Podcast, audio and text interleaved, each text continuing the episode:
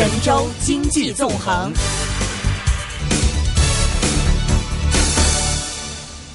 来自上海第一财经广播的主持人新慧。那么，以下我们来关注一组财经资讯。本周债券通正式启动，这是继沪港通、深港通之后，内地和香港资本市场之间的又一盛事。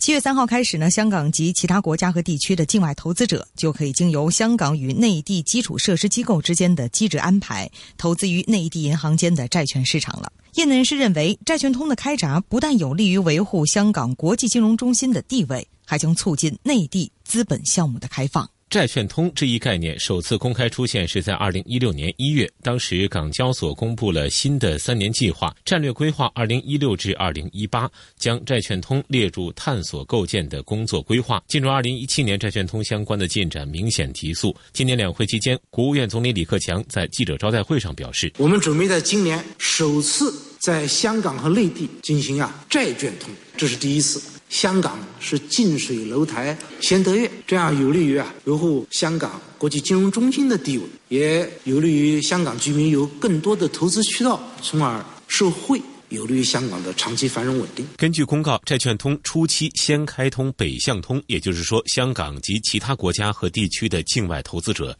可以经由香港与内地基础设施机构之间在交易、托管、结算等方面互联互通的机制安排。投资于内地银行间债券市场，交通银行首席经济学家连平表示，符合国际通常操作模式的债券通将以其便利快捷吸引更多境外投资者，促进内地债券市场开放发展。从香港的一点就可以接入，所以会是比较便利快捷，会在香港地区吸引国际投资者来参与中国的债券市场，所以这个对于未来债券市场的发展和扩大进一步的开放会有。持续的推动作用的。此外，中国科学院金融研究所所长助理杨涛分析，由于内地债券市场的吸引力巨大，可以吸引国际投资者更多的使用人民币，因此债券通对于人民币国际化进程有着积极作用。我们都知道，这个人民币国际化呢，它所需要支撑的不仅仅是这个经贸的往来，那么更重要的是在国际化背景下的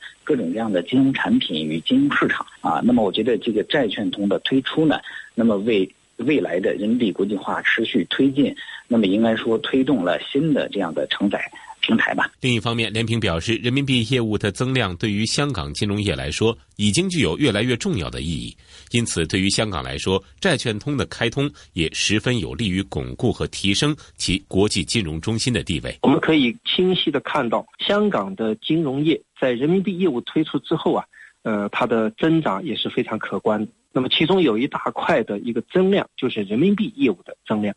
所以随着这个债券通的推出，可以说更多的机构投资者会在香港地区会产生人民币兑换的业务、借贷的业务。啊，支付结算的业务等等啊，那么这样呢是有助于在香港地区推进这个离岸人民币市场的进一步发展。此前，中国人民银行副行长潘功胜也明确表示，未来将适时研究拓展至南向通，即境内投资者经由两地基础设施机构之间的互联互通机制安排，投资于香港债券市场。适时债转通是中央政府支持香港繁荣稳定和发展，深化。内地与香港之间的金融合作的一项重大的安排，有利于提升香港的国际金融中心的地位和竞争力，也有利于进一步推动中国金融市场的对外开放，更好地满足境外投资者配置人民币资产的需求。第一步先开通北向通，那么以后再适时的呃拓展到南向通。要说当下最火的游戏呢，《王者荣耀》可谓是首当其冲。根据腾讯公布的数据，手机游戏《王者荣耀》坐拥两亿的注册用户，日活跃度超过了五千万，更被第三方机构评为全球手游综合收入榜的冠军。业内人士表示，这是中国手游从未有过的记录。那么，就当这样一款游戏在创造光荣和荣耀的同时，争议也随之而来。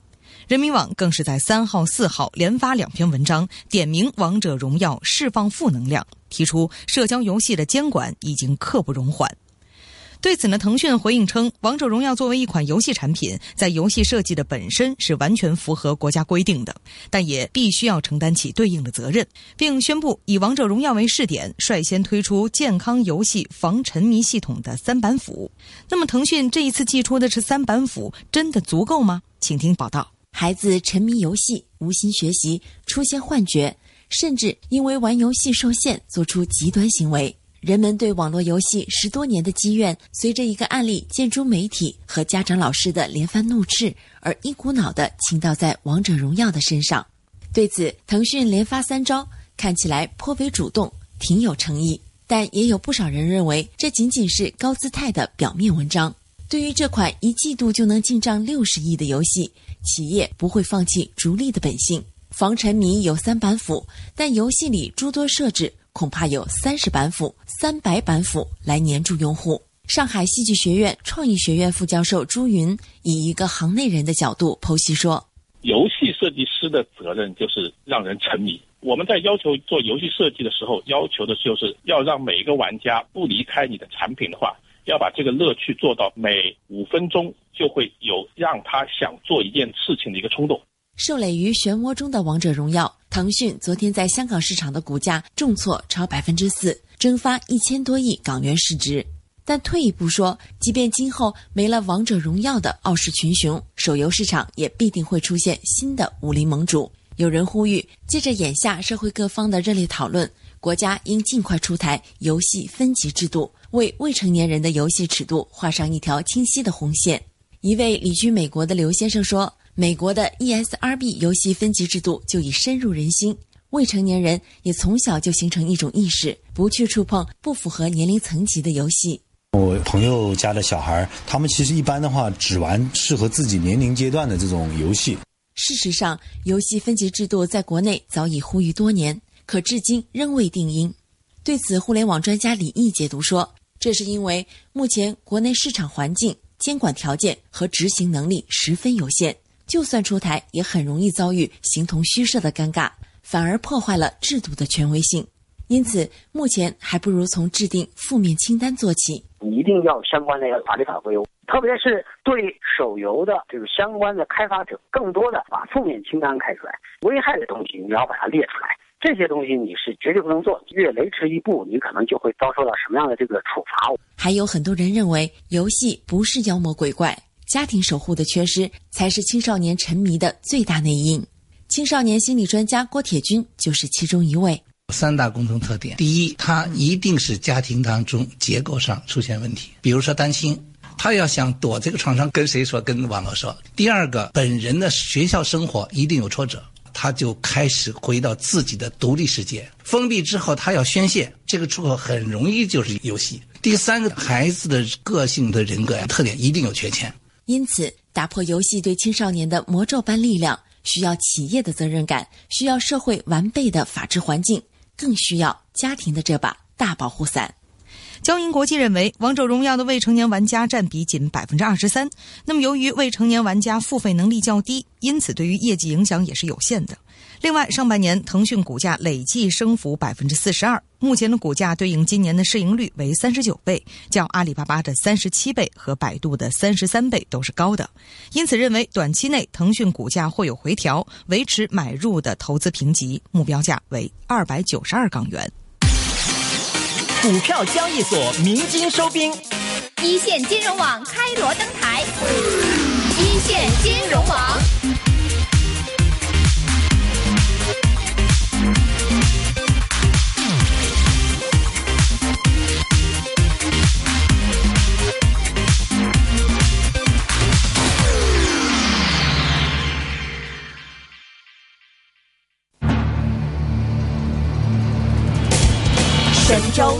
济纵横。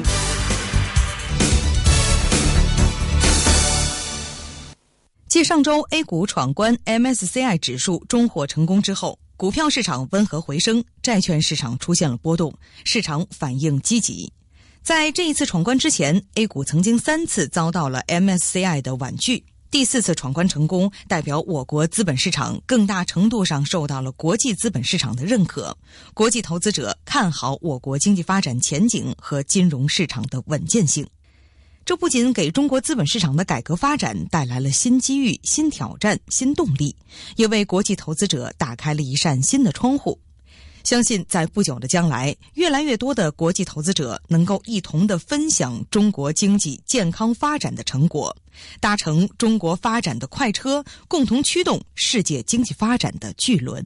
那么，以 A 股纳入 MSCI 为契机，全球投资者将在 A 股市场有着怎样一番施展空间？又会给 A 股市场带来哪些变化呢？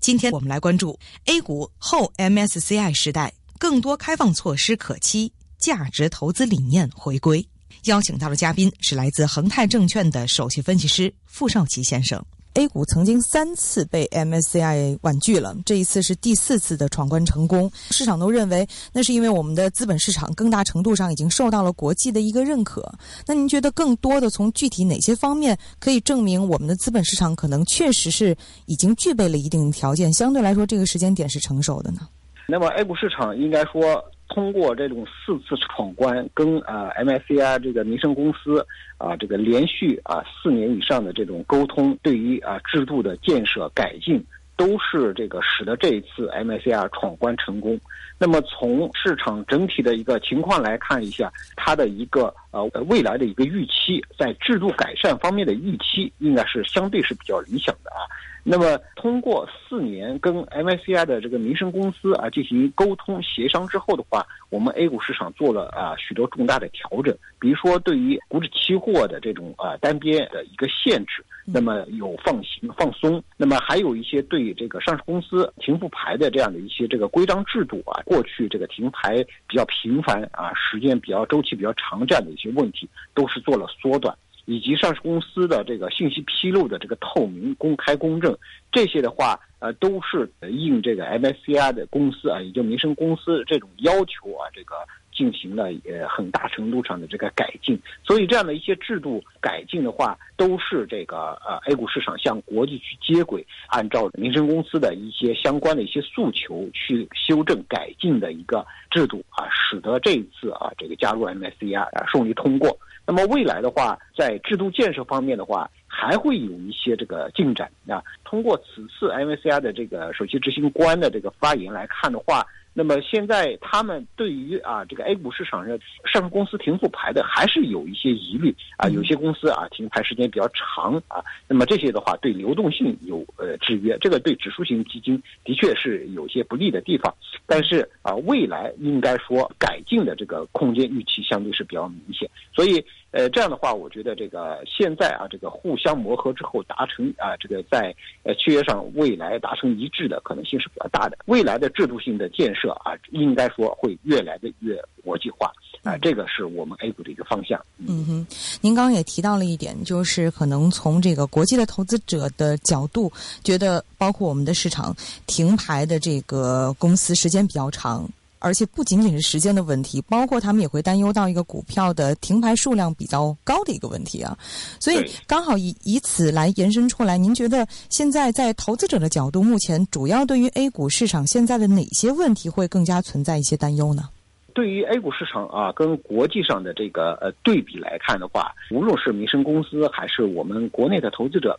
一些预期改善或者是改进的地方的话，呃，还是应该朝着国际化的这个方向进展。我认为最重要的是，还是一个上市公司呃信息披露的这个公平、公开、公正、透明这样的一个制度建设的话，应该是最重要的啊，因为上市公司它是公正公司。那么它这个信息的披露一定要这个呃公正、公开、公平、透明，一定要是符合三公原则啊。那么呃这样的话是这个上市公司治理的一个最重要的一个方面。这个是无论是民生公司来说，还是对于这个我们 A 股市场的投资者来说，呃都很重要。当然，这个停复牌呃这个这个问题的话，呃，我想。是当时二零一五年啊，由于出现了呃，A 股市场出现了大幅的这种下跌啊，有所谓股灾支撑，所以就是停牌公司比较多，而且这个停复牌的这个信息披露和它的这个这个滥用这种停复牌的这种现象是比较明显的啊，这个上市公司去滥用的这样一个停复牌的权利。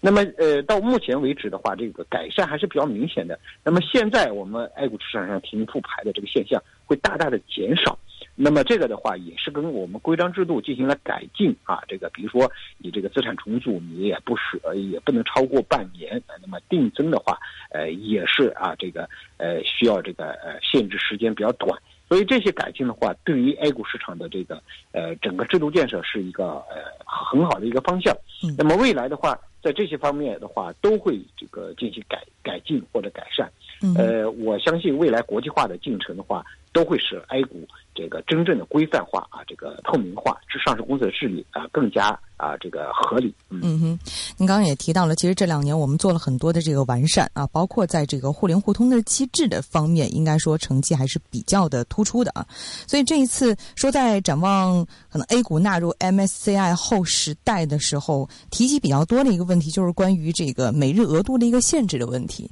在此，能不能给大家简单的阐述一下，这个每日交易额度的限制究竟会如何来影响国际投资者进入我们的 A 股市场呢？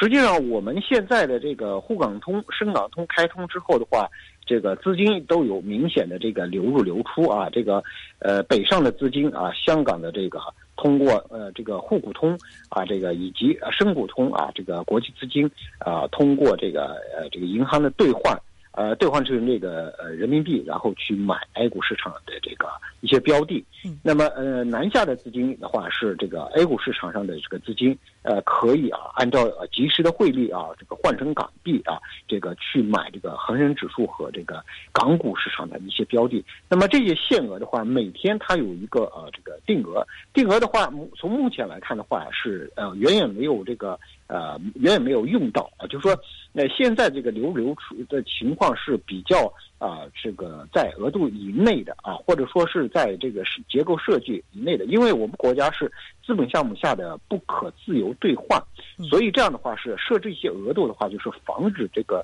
呃热钱的这个大量的流入或者流出，这些的话是呃沪股通啊、深港通啊、这个沪港通的整个一个额度设计的这个由来。但是呃，我相信在这一块的话，这个我们呃金融系统可以监管到啊，这个哪些它是正规的，真的是这个买股票的资金，哪些是啊借道这个是转换为呃这个热钱啊，是热钱转化这样的这样的一个结果。那么这些技术手段，这个如果呃逐步的这个呃实现的话，那么未来额度啊提高啊，甚至是取消额度的可能性。都是比较大的。那么现在的话，如果 MSCI 的这个进入资金量比较大的话，那么对于这个未来啊，这个如果是这个额度啊，这个有所限制的话，比比如说他想这个配置资产，发现额度满了，这种情况如果发生的话，那么呃，民生公司的这个首席执行官也明确说，如果是未来啊，这个额度不够用的话，是希望呢及时的能能向上调整。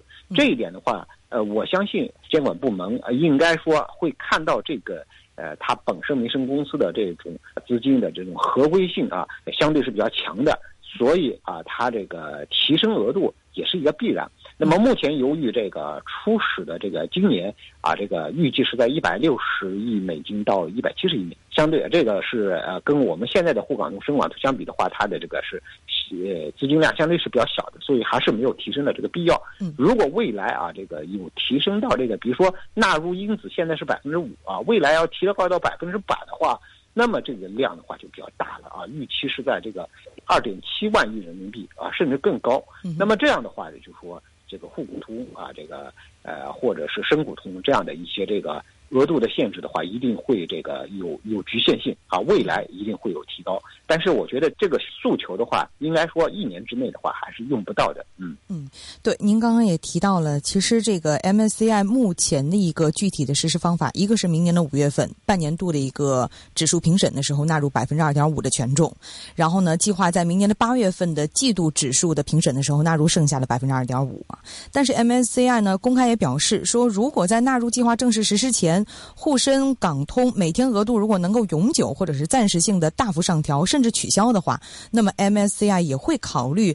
两步并成一步，可能就是一次性的纳入。所以在您看来，您刚刚说可能一年之内还没有这样的必要，但是目前我们是不是还不具备沪深港通每日额度大幅的调整甚至取消的一个条件呢？这个的话，就说从我们本次纳入的一个呃，它的一个方案来看的话，是一年之内的话，它这个纳入因子的话是是保持在百分之五，未来是会往上调啊，这是目前给出的一个方案。当然了，这个额度限制的话，如果取消或者是大幅的提高的话，那么纳入因子的话也会大幅的提高。那么从这个过去这个民生公司啊纳入其他的新兴市场指数的这个一个情况来看的话，它纳入因子是逐步的提高的啊，不是说一下子要提高到百分之百，它都说一开始都是百分之五，到最后是提高到百分之百。一般这种时间间隔的话是在一年啊一年以上。啊，所以呃，那么这一次啊，这个呃 MSCI 的纳入的话，那么如果按照惯例的话是没有必要这个大幅的提升的。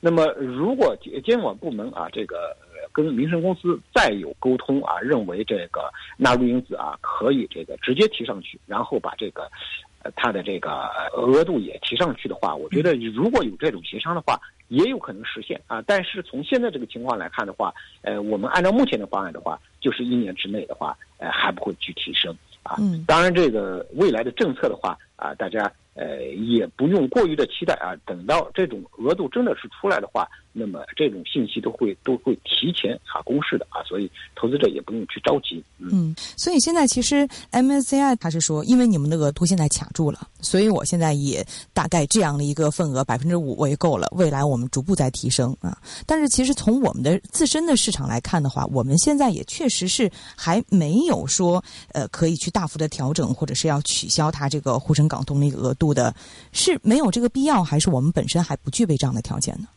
现在是不具备这个条件啊。现在的话，就说这个额度的话限制啊，主要是为了防止这个资金的大幅的流入或者流出啊。这个因为我们是资本项目下面不可兑换的。那么当然了，人民币的这个自由化、国际化、自由兑换，这个从中长期来看的话都是要实现的。短期的话，那么这个还不会实现。所以未来的这个呃额度的提升啊，这是一个必然，或者说呃甚至是取消啊，这都是必然。呃，但是这个呃时间节奏上的话，呃是有着要符合国家的战略的这个稳步逐渐的去推进的。嗯。呃，所以从短期来看的话，我认为这个额度是没有必要去调啊。呃，或者说是不具备调的这个条件啊。呃，但是未来啊，这个呃。通过这种呃缓步的、逐步的这种改善呃制度的改善的话，呃，那么我认为它是一个渐进的一个过程啊。这个应该说更符合市场预期和我的预期啊。这个如果是这个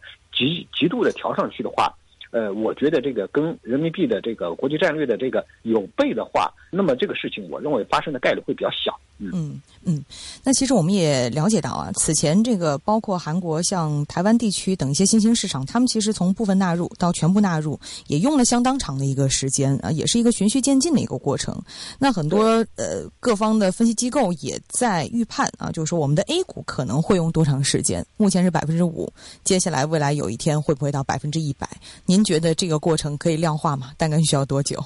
呃，我觉得这个事情从国际惯例来看的话，它的确是需要个五六年啊，甚至更长时间。那么国内这个情况，因为现在的话，这呃中国的这个呃资本市场的国际化，以及中国这个呃中中国整个股票市场的建设的话，也是相对是比较成熟了啊。然后是跟国际上的这种啊沟通交流的话，也是比较成熟了。我们 A 股市场目前的话，已经是这个全球第二大的这个资本市场了，所以它的这个地位是比较高的。那么 MSCI 指数的话，它如果把中国纳入，或者是这个呃纳入因子大幅的提高的话，那么对于它这个指数的这个代表性来讲的话，也是具有一个很很好的一个提升。呃，所以呃，这 A 股市场纳入的这个 MSCI 指数的话，这个纳入因子的提升速度，我一定会比这个其他的新兴市场要快。所以按照我的预期的话，未来啊两三年、三四年这样一个时间。啊，应该就会差不多全部纳入。呃，如果快的话，比如说两三年啊；慢的话四年，啊，这个是我的一个预期啊。那么目前我认为市场也是这样预期的。嗯嗯哼，那其实更多的我们就说，在这个后 MSCI 的一个时代，更多的开放措施可期啊。呃，从从您看来的话，可能我们中短期来说，未来可能最先会看到哪些进一步的一些措施会出台呢？那么我认为啊，国内的这个制度的建设的话，呃，它这个应该说最重要的是一个停复牌的一个这个呃规章制度的建设。未来上市公司的这个停复牌的话，呃，它应该说这个时间会缩短，然后呢，这个停复牌的必要性的话，呃，会这个更加的精简。或者是没有必要停牌的那些呃停牌呃应该会取会被取消。这个的话是目前 MICR 的公司啊，这个民生公司明确提出来的一个要求。那么其他的一些这个国际化这个要求的话，我觉得一个是这个上市公司的信息披露，这个的话也是啊 A 股市场本身的一个制度建设的一个一个方向啊。那么这个我认为也没问题，这个是是在进行当中。那么其他的一些，比如说说做空的这种制度啊，呃，一个是这个股指。期货的这种限制现在还是有啊，那么未来的话，我觉得自由化的可能性是比较大的啊，因为这个投机的力量目前在这个股指期货这个上面的话，应该是非常小的。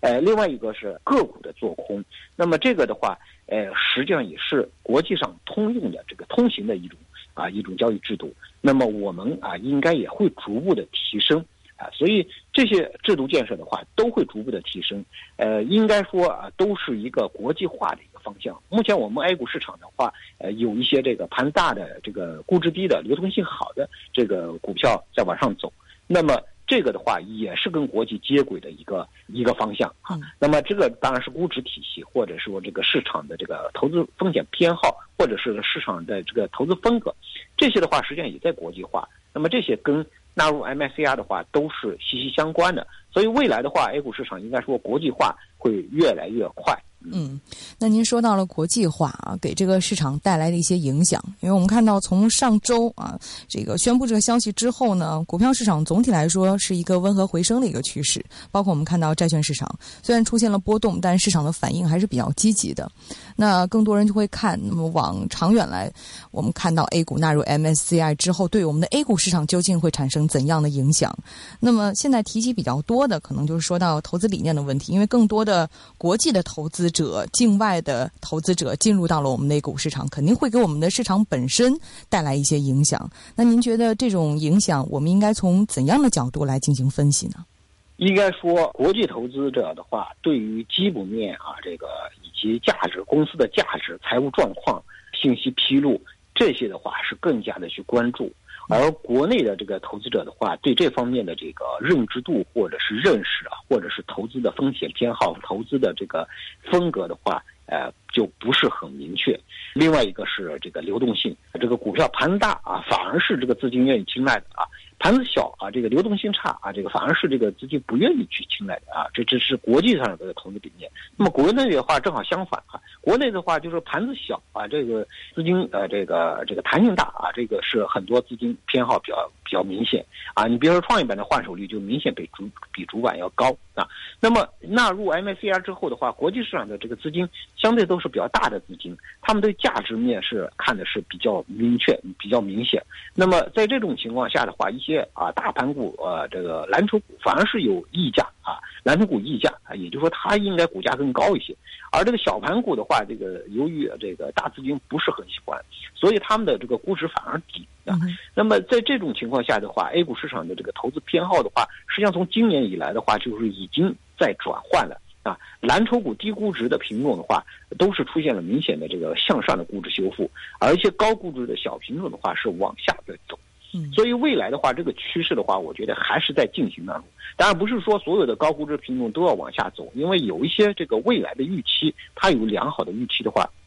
它就未来会转换成业绩，未来也会啊呃这个成为一个低估值的品种。但是这种预期如果是准确的话，那么高估值它就会维持，或者说股价还是相对是比较呃坚挺。如果是这个预期错的，或者是一些庄股、一些资金在炒作的。它的基本面并没有预期的那么好，那么这些品种的话，就有可能像我们四月份看到的这种闪崩啊，这个就突然就掉下来啊。这个港股市场上啊，也出现了一定程度的闪崩啊，有一些这个所谓的老千股啊，这个大幅的跳水。所以这种投资理念的话，我觉得对 A 股市场来说，应该说影响还是比较大的。从近期的盘面的波动来看的话，都是这个。的确影响到了这个市场投资风格。未来的话，我觉得投资者认识基本面、价值面、估值面以及它的这个业绩成长、财务状况啊，以及上市公司信息披露的这个透明与否，这些的话，呃，也许会逐步的深入到这个 A 股市场的本身的一个投资理念和这个投资行为当中。